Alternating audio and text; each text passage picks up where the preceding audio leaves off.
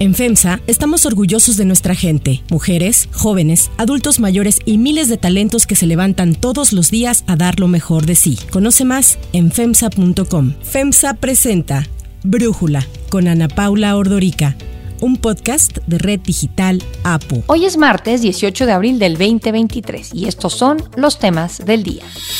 Pasarela de presidenciables de la oposición defienden los gobiernos de coalición y candidatura única rumbo al 2024.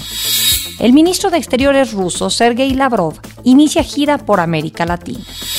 Pero antes vamos con el tema de profundidad. Fentanyl is killing more than 70,000 Americans a year. So let's launch a major surge to stop fentanyl production in the sale and trafficking with more drug detection machines, inspection cargo, stop pills and powder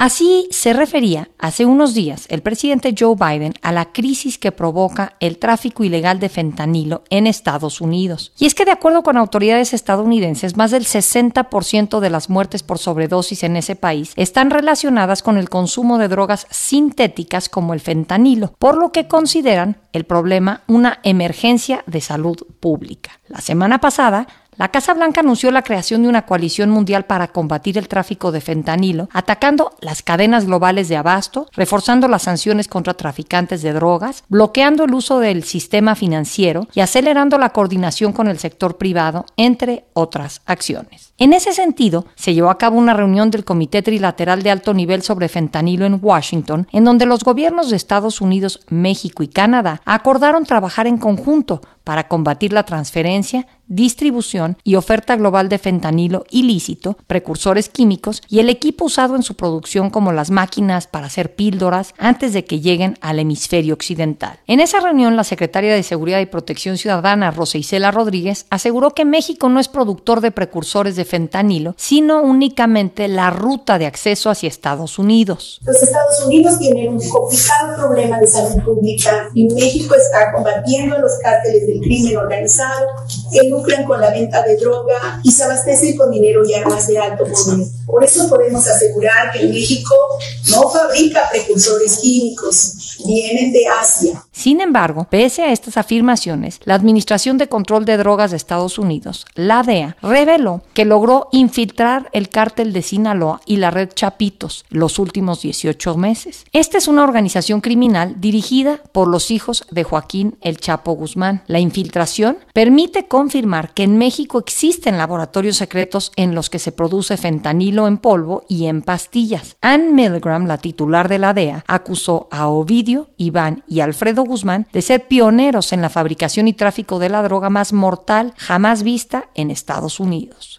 DEA proactively targeted the Chapitos network and we followed it across the globe to China, where the Chapitos partner with Chinese chemical companies and brokers to acquire fentanyl precursors, the ingredients necessary to make fentanyl. To Central America, where the Chapitos work with brokers who help transport fentanyl precursors from China to Mexico. To Mexico, their home base, where the Chapitos run secret laboratories, transform fentanyl precursors into fentanyl powder and pills, and smuggle it into the United States by land, by air, by sea, by underground tunnel. Tras darse a conocer esta información, el presidente Andrés Manuel López Obrador calificó la operación de la DEA como una intromisión abusiva y prepotente por parte de Estados Unidos. No pueden haber agentes extranjeros en nuestro país. No.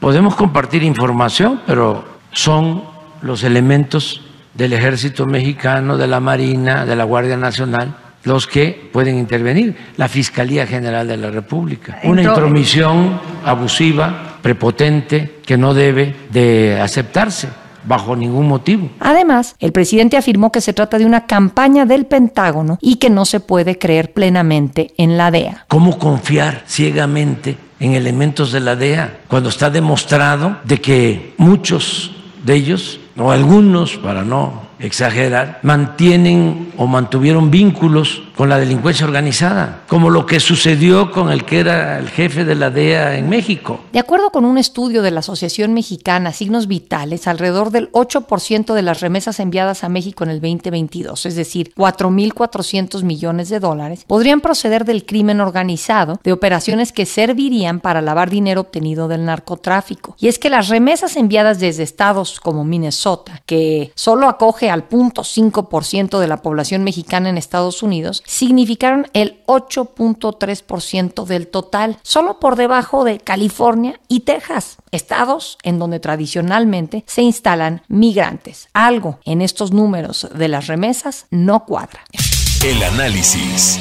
Para profundizar en este tema, le agradezco a Arturo Sarucán, fundador y presidente de Sarucán Associates y ex embajador de México en Estados Unidos, platicar con nosotros. Arturo, ¿Qué efecto ves tú que va a tener esta nueva lucha que anunció el presidente Joe Biden en contra del fentanilo? Efecto en México. Mira, Ana Paula, lo que el presidente Biden está ciertamente buscando hacer es demostrar que no es necesario declarar a las organizaciones criminales en México como organizaciones terroristas, ni recurrir a la fuerza militar unilateral como le han exigido o pedido o sugerido algunos legisladores republicanos para confrontar al crimen organizado que desde México trafica fentanilo hacia territorio estadounidense. Son una serie de instrumentos que la legislación actual estadounidense le permite al presidente aplicar es evidentemente también una respuesta, Ana Paula, al intento republicano de arrinconar a la Casa Blanca con el tema de la supuesta inseguridad que México genera para Estados Unidos. Primero, el tema de hace ya muchos años, el tema migratorio, con ahora turbo cargado por el tema del fentanilo y que va a ser parte de la narrativa republicana camino al 2024, pues para demostrar que el presidente Biden es poco efectivo en mantener la seguridad en la zona fronteriza. Entonces, esta serie de, acciones adicionales, de sanciones, de ampliar el, el, digamos, la caja de herramientas, de instrumentos de sanciones financieras, bancarias, de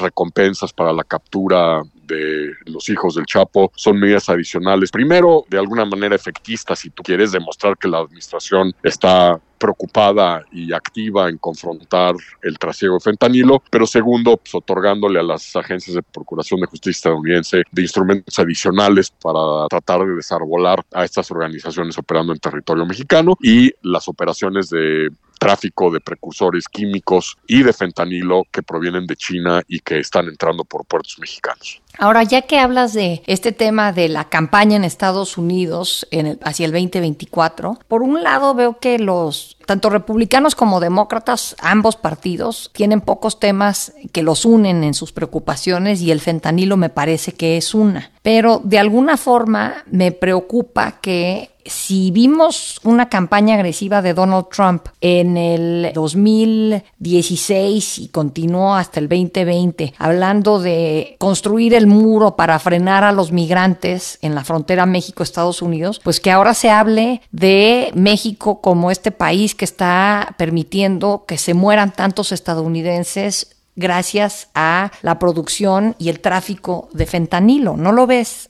con preocupación esta escalada posible? Sin duda alguna, es un tema bipartidista, es un tema que ocupa y preocupa a los dos partidos políticos estadounidenses. Es, Ana Paula, tú y yo lo hemos comentado en podcasts previos desde hace ya mucho tiempo, es una especie de eh, crónica de una crisis anunciada en la relación diplomática con México, porque desde hace años, por lo menos año y medio, Estados Unidos ha venido insistiendo ante el gobierno mexicano que el fentanilo les preocupa, de que México debe hacer más por combatir el, el fentanilo y pues evidentemente además ante la narrativa y el discurso del presidente el observador a últimas fechas con respecto al fentanilo, pues digamos estas presiones solo se van a acrecentar y sí hay el peligro, sobre todo en los procesos primarios de los dos partidos, que arrancarán pues ya en el otoño, tendremos debates ya en el otoño en los dos partidos, que este tema va a ser uno de los temas importantes y te garantizo, Ana Paula, que una de las preguntas que le van a hacer ciertamente a los precandidatos republicanos durante esos eh, debates de precampaña va a ser primero, ¿están ustedes de acuerdo en designar a las organizaciones, eh, eh, a, los narcotraficantes mexicanos como organizaciones terroristas internacionales? Y todos van a levantar la mano y van a decir que sí. Y acto seguido, la siguiente pregunta va a ser, ¿y está usted de acuerdo en recurrir a la fuerza de manera unilateral en territorio cano si México no combate estos grupos y todos al unísono van a levantar la mano y van a decir que sí. Es un tema que creo que nos va a generar muchos dolores de cabeza y que está poniendo a México en una encrucijada eh, diplomática bien delicada con Estados Unidos. ¿Qué tendría que hacer entonces el gobierno mexicano? Ya vimos que se reunieron la semana pasada en Washington con autoridades encargadas en el tema, eh, tanto eh, la secretaria de Seguridad Pública Rosa Isela Rodríguez como su contraparte canadiense y la estadounidense. Pero, ¿qué tendría que estar haciendo el gobierno de México? Bueno, primero que nada, entendiendo una cosa que me parece fundamental, que a diferencia de lo que postula el presidente López Obrador, de que es la confianza la que permite colaborar y cooperar, la historia de la relación bilateral entre México y Estados Unidos demuestra lo contrario, es la cooperación la que genera la confianza entre los dos países.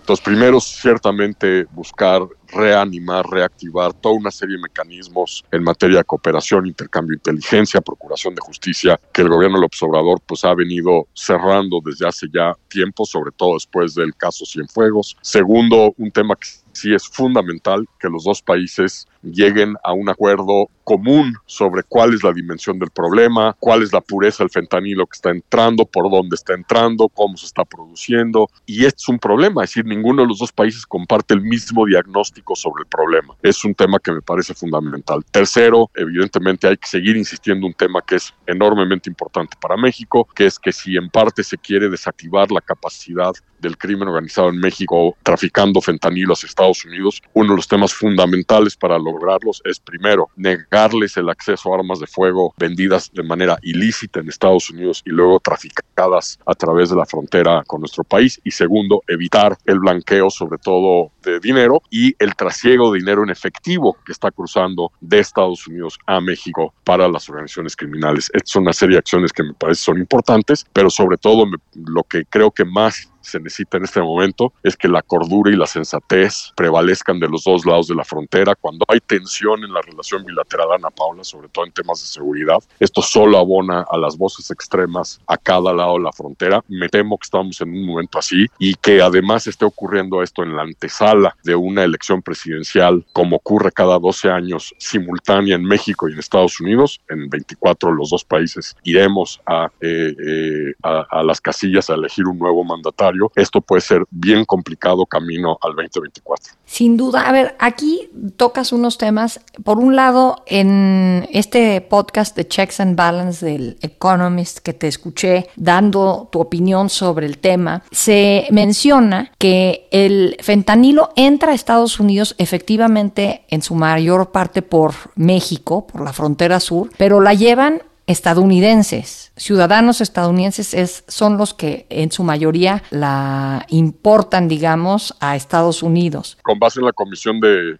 Sentencias en Estados Unidos, el 60% de las personas que son acusadas y sentenciadas por tráfico de fentanilo son estadounidenses. Ese dato me pareció muy interesante y creo que no sé si el presidente lo habrá escuchado o lo conocerá, porque si sí, pues creo que sería una forma de sentarse con los estadounidenses a ver la manera de negociar este tema, armas y cruce de fentanilo, pensando en que es un problema conjunto. Pero el otro es las remesas. Tú dices luchar en contra del blanqueo del dinero. ¿Qué pasa con las remesas? Que eh, pues hay números que simplemente no cuadran de los estados que envían el mayor número de remesas vis a vis el cálculo de cuántos migrantes mexicanos hay en esos estados. Mira, yo me refería en, en, particular al, blanqueo de dinero que cruza como efectivo por la frontera, que es uno de los problemas persistentes. Pero sin duda hay preocupación y acaba de salir un estudio hace poco aquí en México de que hay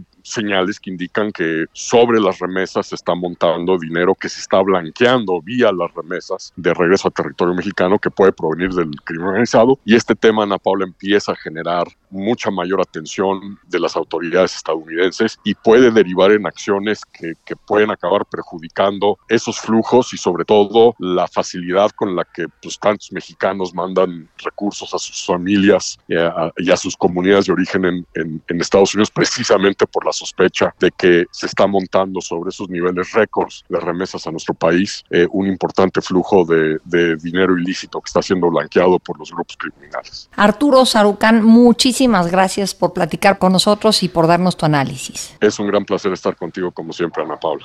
Si te gusta escuchar Brújula, te invitamos a que te suscribas en tu aplicación favorita o que descargues la aplicación Apo Digital. Es totalmente gratis y si te suscribes será más fácil para ti escucharnos. Además, nos puedes dejar un comentario o calificar el podcast para que sigamos creciendo y mejorando para ti. Hay otras noticias para tomar en cuenta. 1. Pasarela. La organización Unidos, que integra seis agrupaciones de la sociedad civil, organizó esta semana el foro Unidad y Gobiernos de Coalición, que reunió desde ayer a algunos de los políticos de oposición que han levantado la mano para abanderar la candidatura a la presidencia. Los asistentes llamaron a trabajar para alcanzar una candidatura única del frente opositor para la elección presidencial. En la mesa de arranque estuvieron dos mujeres que han levantado la mano para ser candidatas a la presidencia del 2024. Las senadoras del PAN Lili Telles y del PRI Claudia Ruiz Macié. Solamente articulando a la pluralidad de la sociedad mexicana representada en distintas fuerzas políticas, pero también con la ciudadanía, y creo que ese es un rasgo distintivo de lo que hoy, por lo menos quienes aspiramos a encabezar este proyecto, coincidimos, no basta con los partidos políticos, necesitamos incorporar a la ciudadanía de una manera decidida. ¿Por qué? Porque estamos, y esta es la parte de necesidad, en un momento sí de crisis de la gobernabilidad y sobre todo de la gobernabilidad democrática que queremos en el país, pero también de crisis de la legitimidad del sistema de partidos. Más tarde, Gustavo de Hoyos, empresario y exdirigente nacional de Coparmex, participó en el evento junto a Enrique de la Madrid. Para llegar a este México posible, primero tenemos que reconciliarnos, tenemos que acabar con la polarización, porque tenemos que estar en condiciones de poder dialogar, de generar consensos, de escucharnos, de escuchar nuestras diferencias. Y para eso necesitamos ponernos todos de acuerdo. Como parte del foro de Unidos, participaron otras figuras que han hecho público su deseo de competir en el 2024, como la senadora del PRI, Beatriz Paredes, así como Xochitl Galvez y Demetrio Sodi, ambos interesados en la jefatura de gobierno de la Ciudad de México. Para hoy, segundo y último día del foro, se prevé la participación de otros presidenciables como Ildefonso Guajardo y José Ángel Gurría. 2. Gira por Latinoamérica.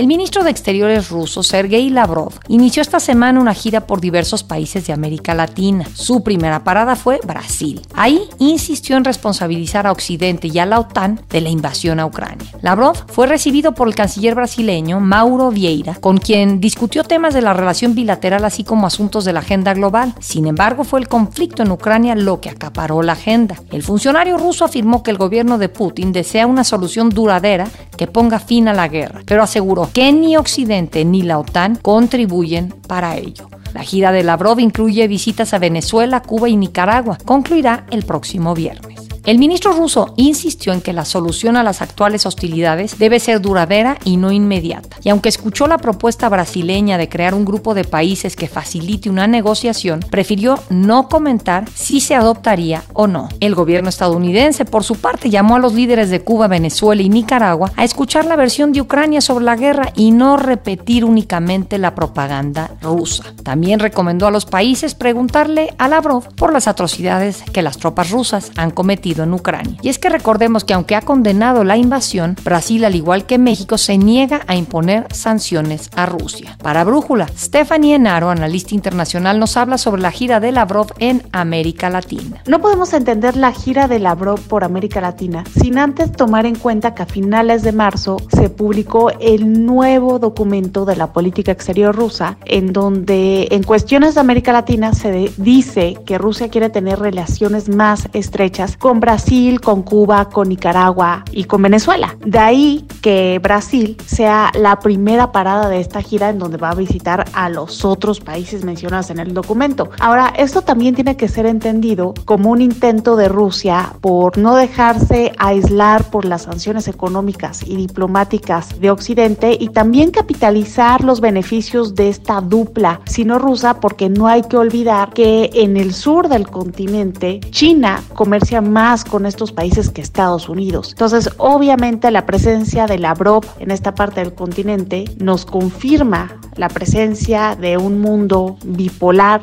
que está cada vez más dividido y que en breve podía transformarse a un mundo multipolar. Para cerrar el episodio de hoy los dejo con música del cantante jalisciense Peso Pluma. La bailando sola me gusta. Este cantante mexicano, Hassan Emilio Cabande, mejor conocido como Peso Pluma, ha hecho historia en las plataformas digitales, pues con su tema Ella baila sola, logró por primera vez desde la aparición de Spotify colocar un tema del género regional mexicano en el número uno del top mundial. Hasta el momento acumula más de 6.700.000 reproducciones. El intérprete de los llamados corridos tumbados logró desbancar a Miley Cyrus, quien ocupaba el primer puesto del top 50 global, con su canción Flowers con 5.900.000 reproducciones en Spotify. No soy un vato que tiene varo, pero hablando del corazón te Yo soy Ana Paula Ordorica. Brújula es una producción de Red Digital App. En la redacción, Ariadna Villalobos. En la coordinación y redacción, Christopher Chimal. Y en la edición, Cristian Soriano. Los esperamos mañana con la información más importante del día. Oxo, Farmacias ISA, Cruz Verde, Oxo Gas, Coca-Cola FEMSA, Invera, Torrey y PTM son algunas de las muchas empresas que crean más de 245 mil empleos tan solo en México y generan valor como parte de FEMSA. FEMSA presentó Brújula con Ana Paula Ordorica, un podcast de Red Digital APO.